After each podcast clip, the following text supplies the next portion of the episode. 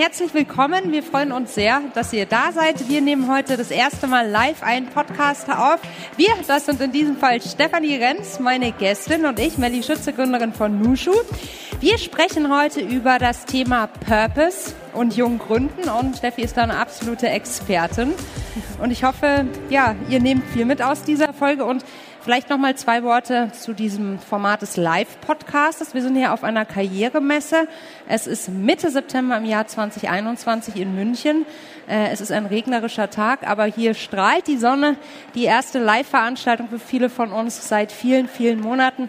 Und wir freuen uns sehr mit unserer Nushu Natascha, die diese Messe gegründet hat, dass das jetzt so stattfinden konnte. So, das vorab. Schön, dass ihr da seid.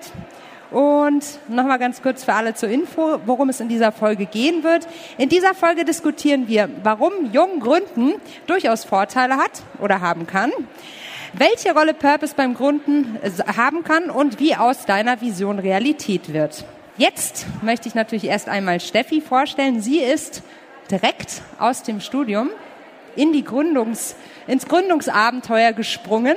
Herzlich willkommen im Nushu Podcast. Schön, dass du da bist. Hallo Melli, danke für die Einladung. Oh. Hui, es gibt Applaus, man kriegt Feedback aus dem Publikum, wunderbar. Das machen wir jetzt häufiger. Vielen Dank, schön. Wie fühlst du dich denn hier auf der Bühne? Ja, voll gut. Es ist super aufregend, weil wie gesagt, äh, zum ersten Mal wieder Zeit, äh, ersten Lockdown März 2020 auf einer Messe. Das ist richtig krass. Und deswegen super schön, äh, umgeben zu sein mit äh, Menschen im echten Leben. Ja, das ist so. Es ist aber auch ein bisschen seltsam. Ne? Ähm, also irgendwie, ich finde, man muss die ganzen Schwingungen auch erstmal wieder, man muss sich dran gewöhnen. Ne? Man muss sich dran gewöhnen und vor allem ähm, ist natürlich auch viel mit dem Abstand, äh, alles ein bisschen mehr außer Distanz. Ja, wir sind uns im Herzen nahe. Genau. Genau, oder? Absolut. Schön gesagt. Ja, du ey. Plattitüden kann ich.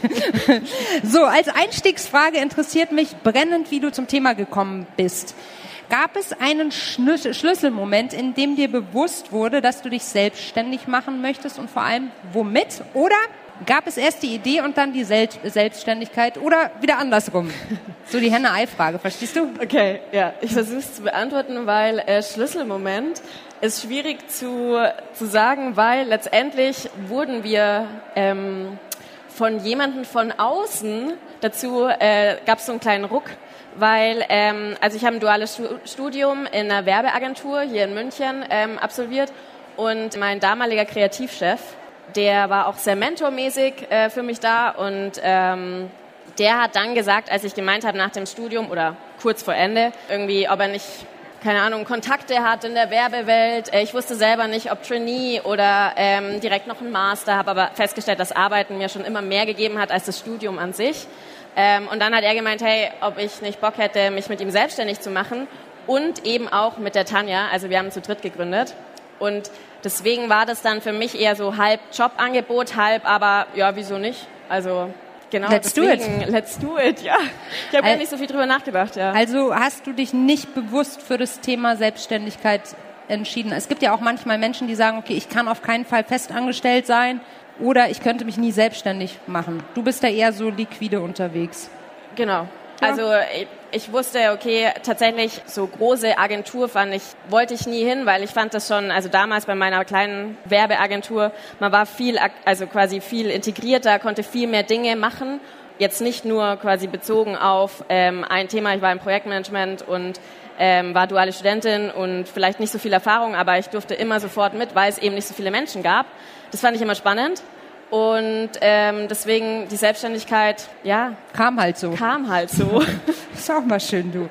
Ja, lass uns mal so ein bisschen genauer reinschauen. Ähm, das, was du dann gegründet hast, was ihr zu dritt gegründet hast, äh, habt, äh, gemeinsam mit Tanja, die hier auch im Publikum sitzt heute, ist die Branding-Agentur, das Branding-Studio äh, What the Fish. Und hier entwickelt ihr sozusagen Marken für Startups und für Unternehmen.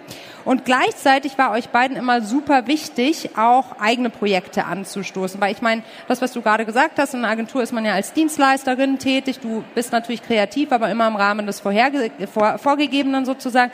Es war euch wichtig, was Eigenes zu machen. Und ihr habt es so schön geschrieben, inspiriert von Kunst, Kultur und der feministischen Bewegung, äh, ist dann auch euer zweites Unternehmen A Woman entstanden. Und dort setzt ihr euch für eine frühzeitige Aufklärung rund um das Thema Frauen, Gesundheit und Sexualität mittels Spiel und Spaß ein um zum Dialog über den eigenen Körper anzuregen und Tabus zu brechen. So ein schöner Text. Ne? Inwieweit hat sich die erste von der zweiten Gründung mit O Women unterschieden? Ich glaube, das war bewusster, oder? Da bist das du jetzt war, nicht so reingestolpert. Das war wesentlich bewusster und da gibt es auch einfach einen krassen Unterschied. Also das erste war auch eben Dienstleistung. Ähm, wir haben noch einen Laptop gekauft, so ungefähr für die Gründung und haben den aufgeklappt und haben für Kunden und Kundinnen äh, gearbeitet. Mit A Woman war ein bisschen mehr ähm, verbunden oder mehr Aufwand, mehr der Sprung noch ins kalte Wasser. Weil A Woman ist letztendlich im ersten Lockdown entstanden und sind einige Projekte weggebrochen, quasi auf What the Fish Seite, äh, klassisch Messe. Und äh, wir dachten, komm, wir nutzen irgendwie die geballte Kreativität für eigene Projekte. Und ähm, A Woman ist letztendlich ein Aufklärungsspiel über Periode, Zyklus und den Körper ein analoges Brettspiel. Bedeutet, man muss halt vorab erstmal dieses Produkt auch produzieren und dann kann man es erst quasi vertreiben und kann dann sehen, okay, äh, kommt das Geld auch wieder rein, was Kapital, man investiert. Kapital. Intensivere Gründung als davor, ne? Genau, ja, mhm. also komplett anders. Und bei uns war das so, wir hatten halt diese Idee, haben uns dann gedacht, okay, hey, wir sind ein Designstudio, wir machen das jetzt mal so wie mit unserem eigenen also mit unseren Kunden und Kundinnen und kreieren so einen Brand Guide, äh, wie könnte das alles ausschauen. Und haben dann festgestellt, okay, jetzt sind wir so Feuer und Flamme für das Thema, noch mehr sehen, dass es äh, ziemlich cool ausschaut. Und ähm, haben uns dann ähm, überlegt, wie können wir das Ganze finanzieren und ähm, haben uns dann für Crowdfunding entschieden. Erzähl mal, also Crowdfunding ist ja was, die einen sagen mega gut, die anderen sagen geht's gar nicht. Daran scheitern, äh, scheiden sich ja auch die Geister, wenn es um Startup-Finanzierung geht. Ich glaube, es ist ein sehr sensibles Thema, weil man sich natürlich sofort sichtbar macht und weil man natürlich auch das direkte Feedback vom Markt bekommt. Wie yeah. war das denn so? Für uns war es die beste Möglichkeit, weil letztendlich, also das Spiel ist an sich komplett aus einem eigenen Bedürfnis raus entstanden. Wir haben null Marktrecherche betrieben, wir haben keine Zielgruppenanalyse gemacht zu dem Zeitpunkt, als wir diese Idee weiterverfolgt haben und haben festgestellt, okay, wir sind super unzufrieden, wie der Sexualkundeunterricht abgelaufen ist. Also tatsächlich Tanja aus Madrid, ich aus dem, ähm, ja, aus Bayern. Aus Bayern? Genau. Aus Bayern, nicht aus Deutschland. Okay. Auf jeden Fall sehr rational, ähm, super biologisch und haben einfach gesagt, das muss anders angegangen werden, weil gerade als Jugendlicher ist es gut zu wissen, ähm, wie ein Kind entsteht aber dich beschäftigen in dem Moment ja ganz andere Fragen auch. Ja, dein ganzer Körper fängt an sich zu verändern und bist super überfordert und merkst halt schon, okay, vielleicht sollte man über das Thema halt auch nicht so offen und ehrlich reden, traut sich Fragen nicht zu stellen und genau deswegen haben wir uns gedacht, ein Spiel löst das Ganze. Und genau, und dann Crowdfunding deshalb einfach zu schauen, okay, finden andere Leute das tatsächlich auch gut. Und das ist die beste, quasi das beste Kundenfeedback, das man sich einholen kann, weil wenn es funktioniert, dann ähm, weitermachen. Wenn es nicht funktioniert, hat man eigentlich auch nichts verloren, weil man hat das Geld nicht einsammeln können. Ähm, man hat im schlimmsten Fall jetzt halt einfach die Kampagne aufbereitet. Wir haben in dem Fall einen Prototypen ähm, entwickelt und Fotos gemacht. Aber das war schon, wir haben immer gesagt, das ist halt auch trotzdem, verlieren wir nichts, weil die Erfahrung allein ist so krass. Finde ich einen guten Punkt, aber ich finde trotzdem, dass es wahnsinnig viel Mut verlangt, dich so in die Sichtbarkeit zu begeben. Ihr habt ja auch wahnsinnig viel Sichtbarkeit bekommen, kriegt sie auch heute noch, was wunderbar ist, was ihr auch total gut nutzt. Ich kann das Spiel aus eigener Erfahrung äh, also nur absolut empfehlen. Ich habe es auch schon meiner Patentochter geschenkt, die genau im richtigen Alter ist. Wie war das damals? Also du bist da jetzt so in die Selbstständigkeit gestolpert, dann irgendwann hast du das Unternehmen gegründet. Und das sind schon alles äh, Schritte, die mit Mut zu tun ha haben. Hast du irgendwie ein Mantra für dich? Hast du dir irgendwie dir was gemeinsam den Chakra-Move eingeübt ähm, für den Fall, dass es nicht klappt? Oder habt ihr euch das überhaupt gar nicht visualisiert, weil ihr so fest dran geglaubt habt, dass es klappt, zum Beispiel mit dem Crowdfunding? Nee, tatsächlich haben wir da nicht so fest dran geglaubt, dass das alles klappt. Aber wir haben halt festgestellt durch diese Ideenentwicklung, dass wir so krass für dieses Thema ähm, sexuelle Aufklärung brennen, dass sich da was ändern muss, dass das irgendwie, glaube ich, uns einfach jedes Mal Step by Step, auch wenn, das war am Anfang, ist es auch wieder in der Schublade gelandet und wir haben es aber wieder rausgeholt, weil wir gesagt haben, nee, wir wollen. Und ich glaube, das Gute ist, wir sind ähm, zu zweit. Also wir pushen, wenn der eine mal sagt so, boah, nee, dann kommt der andere und äh, oder die andere und äh, pusht einen wieder. ähm, ich glaube, das ist schon mal was, was mich immer wieder dazu bewegt, mhm. auch selber mutig zu sein, weil ich es nicht alleine machen muss. Tatsächlich von unserem Umfeld, so Familie und Freunde, denen wir so ein bisschen davor erzählt haben, nicht so viel tatsächlich, war halt eher so, okay, seid ihr jetzt irgendwie ein bisschen Ja, meine Schwester hat gemeint, äh, ob wir ab, also es ist ein bisschen abartig, was wir da gerade machen. Ah ja? Ähm, die ist 20 mittlerweile. Okay. Ähm, hat sich davor selber als sehr aufgeklärt dargestellt oder halt selber betrachtet, gedacht, äh, ja. genau mhm. betrachtet. Danke, das ist das Wort. Mhm, genau. Und, Und ist sie jetzt stolz? Jetzt ist sie wahrscheinlich sehr stolz, oder? Ein bisschen bestimmt, ja. Bisschen bestimmt. Und sie hat auch festgestellt, okay, sie hat tatsächlich nicht so viel Ahnung, ja. was da so abgeht. Ist mir auch so gegangen, als ich das Spiel gespielt habe. Ich habe keine Ahnung gehabt. Ja, für uns ist es auch so cool, weil wir sind ja keine Periodenexpertinnen, ja. das muss man dann zusagen. Ähm, wir kommen aus der Designbranche und wir wollten durch das Spiel selber einfach zu Periodenexpertinnen werden ähm, haben sehr viel dadurch gelernt und äh, genau. Schaut es euch an, ein sehr, sehr spannendes Spiel. Was mich aber auch noch sehr interessieren würde, ich habe es im Teaser schon so ein bisschen erwähnt, du hast sehr jung gegründet. Man hüppelt ja normalerweise nicht vom Studium in die Selbstständigkeit, sondern normalerweise, ich weiß nicht so genau, aber ich glaube, die Zahl im Hinterkopf zu haben, nagelt mich nicht drauf fest, aber so der Durchschnittsgründer ist Mitte 40, 46 glaube ich sogar. Ui. Also da war es so ein bisschen Flux. Ist das was, was du empfehlen könntest? Was sind aus deiner Sicht die Vorteile? So, fünf Vorteile, wenn man jung gründen will. Fünf Vorteile, okay. Also ich würde es absolut empfehlen, bin aber, also weiß selber, dass es trotzdem natürlich nicht für jeden was ist. Ich glaube, man muss schon auch ein Typ dafür sein, gerade wirklich äh, sich jeden Tag aus der Komfortzone rauszubewegen. Also man. Ja, aber das ist ja keine Frage des Alters das ist keine Frage. Das, ja. Nee, nee, nee, das nicht. Okay, wir bleiben beim Alter. Ja. Ähm, so leicht lasse ich dich nicht raus. okay. Ähm, es ist absolut ein Vorteil. Ich habe aber am Anfang krass daran gezweifelt, weil mhm. unser damaliger Mitgründer ähm, war zu dem Zeitpunkt so um die 40, hatte super viel ähm, Berufserfahrung, Lebenserfahrung und wir dachten immer, okay, das ist cool, weil wir können davon natürlich auch profitieren, äh, lernen von ihm. Mich hat es aber gleichzeitig auch immer, wenn wir auch äh, Kunden, Kundinnen-Termine hatten, krass ähm, klein, also ich habe mich selber krass klein gemacht und mich auch klein gefühlt, weil ich mich dann auch nicht so ganz getraut habe, so ähm, neben ihm zu stehen und zu sagen, hey, ja, äh, ich bin übrigens auch die Gründerin von dieser Designagentur und man kann auch mit mir reden, weil wir wurden tatsächlich auch oft eher als die hübsche Begleitung wahrgenommen. Und habe dann tatsächlich selber mir gedacht, okay, wie schaffe ich das jetzt da irgendwie auch selbstbewusst irgendwie aufzutreten und wahrgenommen zu werden? Und habe festgestellt, dass eigentlich, weil es kam schon immer so, ja, sei doch nicht so naiv ähm, in manchen Entscheidungen, also tatsächlich auch in Gesprächen mit unserem Mitgründer, dass wir manchmal eine Sicht haben, die vielleicht, weiß ich nicht, ähm, sollte nochmal überlegt werden oder ich weiß nicht was, zu festzustellen, dass dieses naiv zu sein sehr, sehr gut ist, gerade wenn es darum geht, ins kalte Wasser zu springen, weil man sich denkt, oh ja, wird schon nicht so schlimm sein, weil, ähm, genau. Und natürlich, das war bei ihm so, der ist nach zehn Monaten wieder ausgestiegen, weil er hatte einen ganz anderen finanziellen Druck, hat zwei Kids. Tanja und ich ähm, standen zu dem Zeitpunkt mitten in unseren Zwanzigern in der Mitte. Tanja ist mittlerweile 30 an dieser Stelle. Erwachsen. ähm, nee, genau.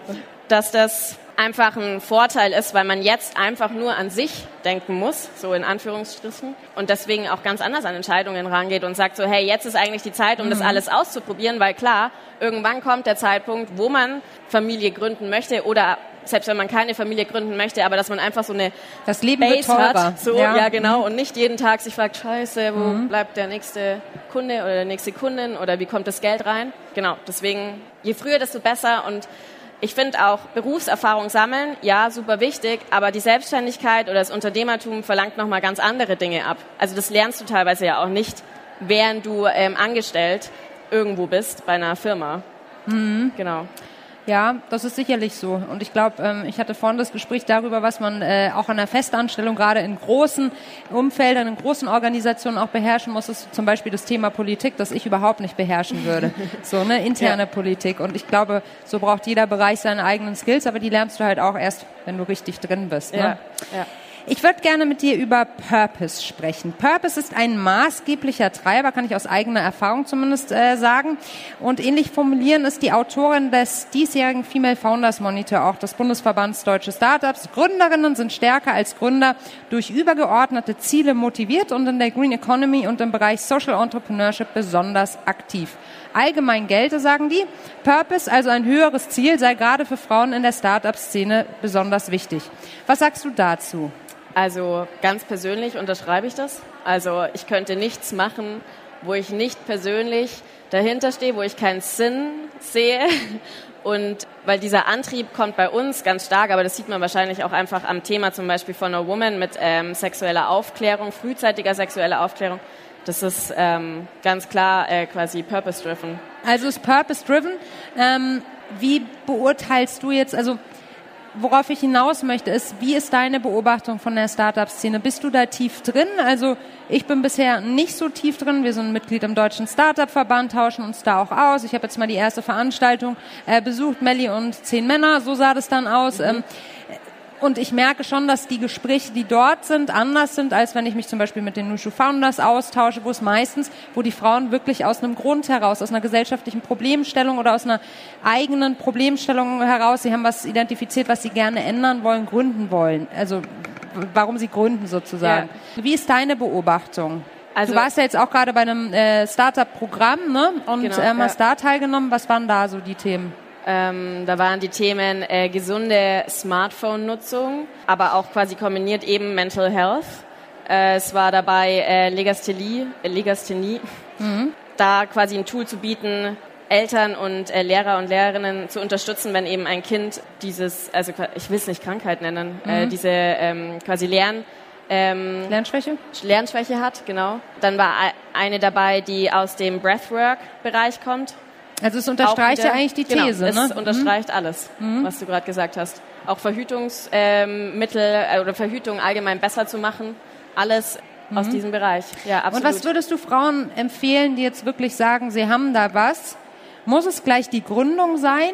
um wirklich was zu ändern. Ich meine, man darf ja beim Thema Gründen auch nicht vergessen, es hat ja, also Gründen macht ja dann meistens nur Sinn, wenn es auch einen betriebswirtschaftlichen Nutzen hat. Man kann ja aber auch die Welt ändern wollen, ohne damit Geld verdienen zu müssen. Es sind ja, ist ja auch ein völlig legaler und ähm, guter Angang.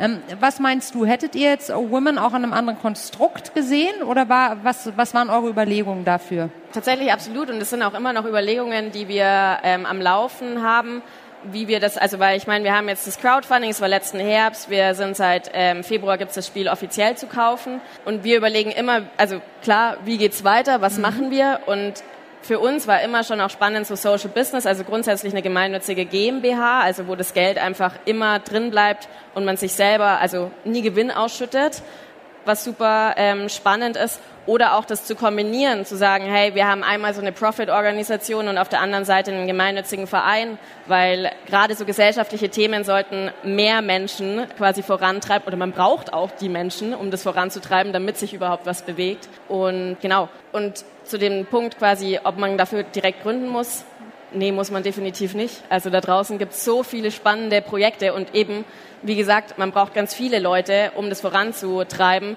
und deshalb sollte, kann man sich da ja überall auch äh, engagieren und ähm, auch wir erleben auch wahnsinnig viel Support, wo die Leute sagen, okay, können wir euch irgendwie unterstützen, sei es jetzt irgendwie mit Fotografien oder äh, wir haben jetzt eine, so eine Miniserie gedreht, da haben alle Schauspieler und Schauspielerinnen ähm, quasi pro, also quasi ja pro bono ja. Ähm, mitgewirkt, cool. einfach weil sie sagen, okay, ja, das ist ein Thema, was mich selber so krass bewegt, ich will, dass sich da was tut mhm. und genau, ja. Wir mischen die Karten jetzt mal komplett neu und machen dich, Steffi, zu einer, äh, zu, von der Gründerin zu Chefredakteurin eines Leitmediums mit hoher, hoher Auf, äh, Auflage und Reichweite. Okay. Welche Schlagzeile würdest du gerne zum Thema Sexualaufklärung lesen und was soll in diesem Artikel stehen? Haha. Ui. Ich befördere hier ganz wild das und fröhlich. Ist, das ist, ähm, das ist sehr spannend, mich ja. als Chefredakteurin irgendwo zu platzieren. Du hast die Macht. Mhm, ich habe die Macht. Ich Was ist die Headline? Was ist die Headline? Die Headline lautet...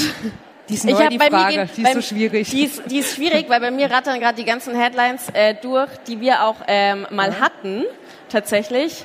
Ähm, und dann stand irgendwie sowas dort wie Münchnerin ähm, entwickeln Periodenbrettspiel und oder ähm, oh ja, das war die beste Headline. Vulva ärgere dich nicht. Ich finde, die war so gut diese Headline, weil äh, ja genau. Und unten drunter würde auf jeden Fall stehen oder im Artikel selber muss das jetzt, also hat es jetzt mit uns direkt was das zu ist, tun? Du bist Chefredakteur und du darfst alles, alles, was du willst. Ich meine, es könnte ja sowas auch sein, so von wegen Kinder schon in der fünften Klasse top aufgeklärt. ja, okay. Okay, verstehe. Vulva ärgere dich nicht mehr. Vulva ärgere dich nicht mehr. Ähm, in dem Artikel würde auf jeden Fall drinstehen, ähm, quasi, dass alle, alle deutschen Schulen fahren jetzt immer in die ähm, Vulva-Villa. Tanjas, Tanjas äh, Traum ist, wir haben irgendwann mal einen Ort, quasi äh, Villa Vagina so ungefähr. Und äh, da wird dann Sexualkunde, weil es gibt ja in den Schulen immer so ähm, Orientierungstage, wo man dann zwei Tage hinfährt. Stimmt. Und äh, wir Klar. stellen uns das so vor, dass dann quasi der Sexualkundeunterricht, der findet dann dort statt. In einem ganz anderen Umfeld als in dem Biologieunterricht. Vielleicht mit der Ähm, Gebärmutter. Genau. Ja. äh, genau. Also da würde auf jeden Fall ganz im Detail natürlich dann das Programm aufgelistet sein Oh, in diesem. Artikel. Und äh, man kann sich natürlich auch anmelden. Ähm, man muss kein Schüler oder eine Schülerin sein. Da kann dann jeder mitmachen. Also es ist wirklich Aufklärung, was du da reinnehmen würdest. Ja.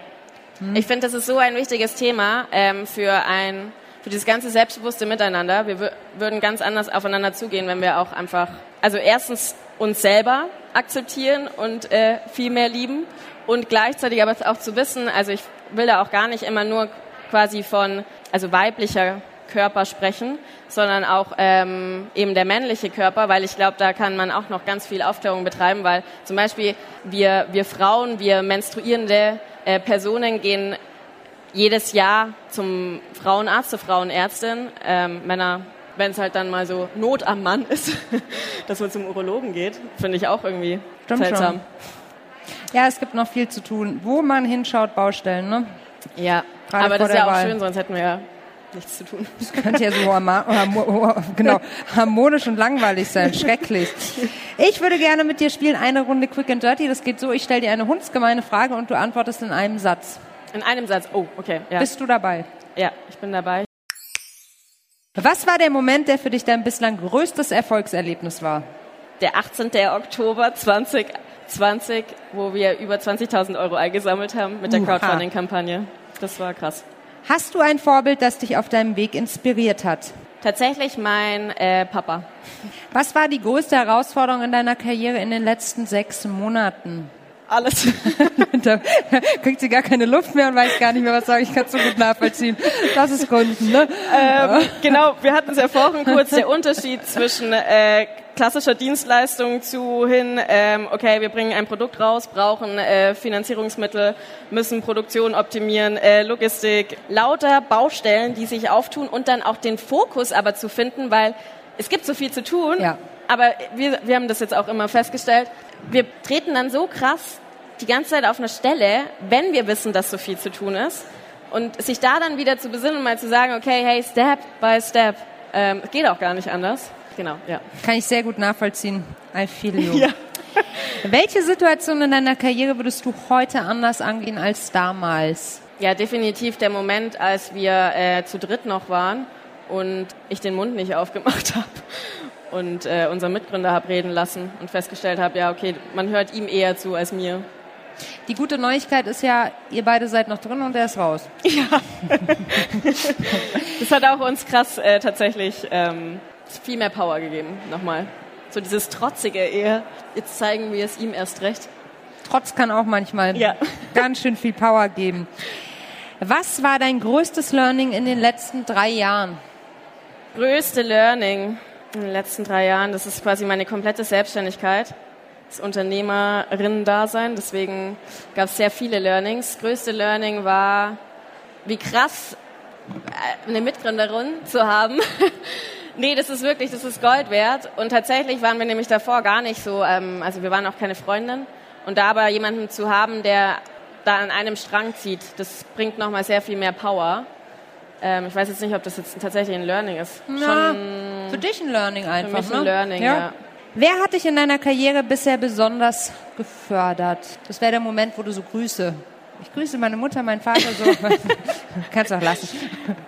Ja, ich meine, die sind natürlich, ich würde die eher als, ja, schon im Background natürlich unterstützen. Das musst du jetzt nicht sagen mit den Eltern, jetzt nicht so. Aber fördernd, keine Ahnung, ähm, Nee, weil wir uns da gegenseitig krass immer Ja. Pushen und einfach machen, tatsächlich. Ohne dass da jetzt immer jemand, also ich meine, natürlich haben wir ein supportendes Umfeld.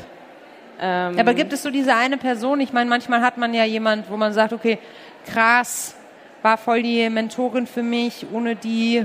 Du hattest ja vorhin schon gesagt, euer Co-Gründer war so ein bisschen Mentor, den wollen wir jetzt aber hier nicht hören, glaube ich. Ja, obwohl ich ihm natürlich dankbar bin, sonst würde ich hier nicht sitzen, Na klar. tatsächlich. Na klar. Du musst Eine- du kannst auch piepen. Dann Ja, ich glaube, ich muss, ich muss piepen. Ja, okay. Wenn du eine Sache auf der Welt sofort ändern könntest, welche wäre das? Eine Sache auf der Welt, die ich sofort verändern würde, wäre, ich möchte jetzt nicht Sexualkundeunterricht sagen, wäre tatsächlich einfach Gleichberechtigung, die, dass wir alle einfach selben Rechte haben, also weltweit und es nicht mehr diese ständigen Diskussionen gibt und auch irgendwie Diskussionen jetzt auch irgendwie übers, über die Genderisierung, wo ich mir denke, hä? Also wieso machen wir es nicht einfach so und akzeptieren das, weil letztendlich ähm, besteht die Welt aus Und- viel mehr Menschen als nur Männer. Da habe ich gestern einen schönen äh, Twitter-Post zugesehen, da stand, meine Frau ist gegen Gendern. Antwort war, schön für ihn. Wie ist deine Definition von Feminismus und bist du Feministin? Ja, ich bin Feministin. Das kann ich auch so jetzt mittlerweile sagen. Am Anfang habe ich das habe ich da lange mal drüber nachgedacht, weil ich auch dieses Bild hatte von ähm, Kampffeministin und es ähm, Männer sind scheiße. Und das ist es nämlich nicht, weil wenn man sich den Begriff der Fe ähm, quasi vom Feminismus anschaut, dann geht es da um Gleichberechtigung, um äh, Diversität, um äh, genau Integrieren von einfach allen Menschen. Und dafür stehe ich absolut und äh, dafür setze ich mich auch ein. Das waren sehr schöne Abschlussworte von dir, liebe Steffi. Schön, dass du da warst. Ihr Ja, solltet danke. euch alle ein A Woman Spiel kaufen oder es verschenken. Es eignet sich, glaube ich, auch gut für Jungs. Absolut. Ja. Äh, übrigens an dieser Stelle O Woman. Wir haben das Logo so gesetzt, dass O Mhm. Woman untereinander ist. Ähm, aus dem Grund, es ist für alle ein wichtiges Thema. Ihr habt mitgedacht für jeden Fall. und Fall. ich finde, es war wieder sehr erquickend und äh, spannend mit dir. Vielen Dank. Und dann danke ich fürs Zuhören. Und ich freue mich, wenn wir uns bald wieder hören. Tschüss.